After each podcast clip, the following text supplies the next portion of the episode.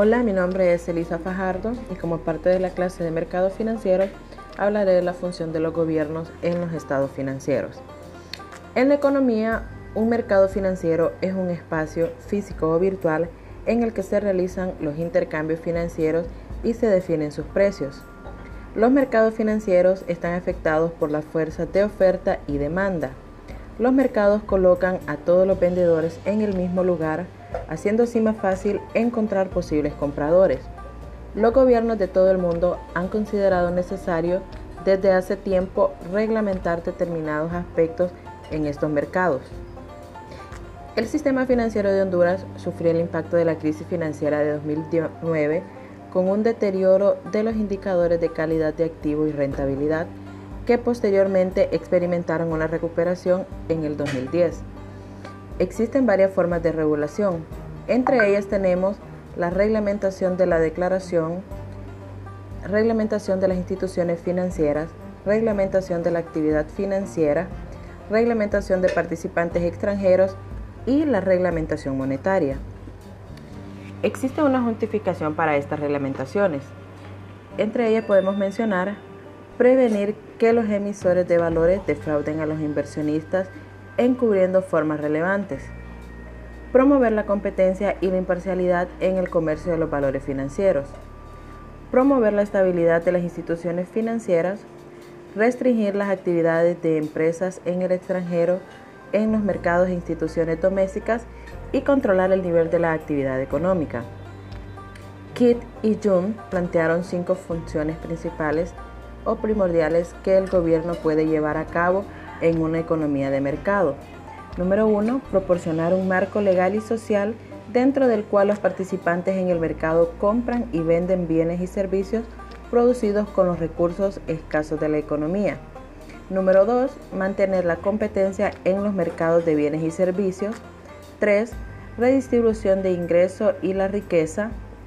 4. La reasignación de recursos y la estabilización de la economía agregada. En sus capacidades de reglamentación, el gobierno influye en gran medida en el desarrollo y evolución de los mercados financieros e instituciones.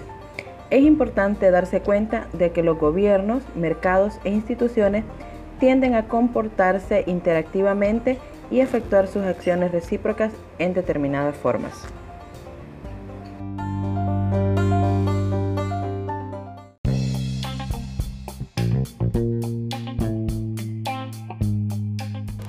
Hola, mi nombre es Elisa Fajardo y como parte de la clase de mercado financiero hablaré de las instituciones de depósito, sus actividades y características.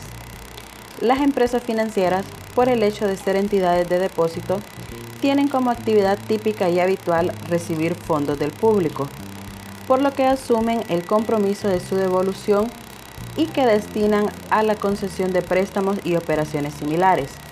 Este tipo de entidades tiene reservada por ley la exclusividad de la actividad de captación de fondos directamente del público mediante depósitos a diferencia de la concepción de préstamos o la prestación de servicios de pago que también pueden ofrecer otros cuatro tipos de entidades.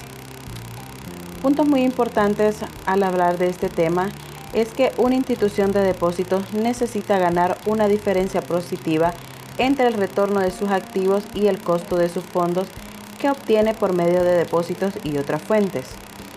Otro punto muy importante es el origen del impacto de los riesgos de crédito, de fondo y reglamentarios de una institución de depósito.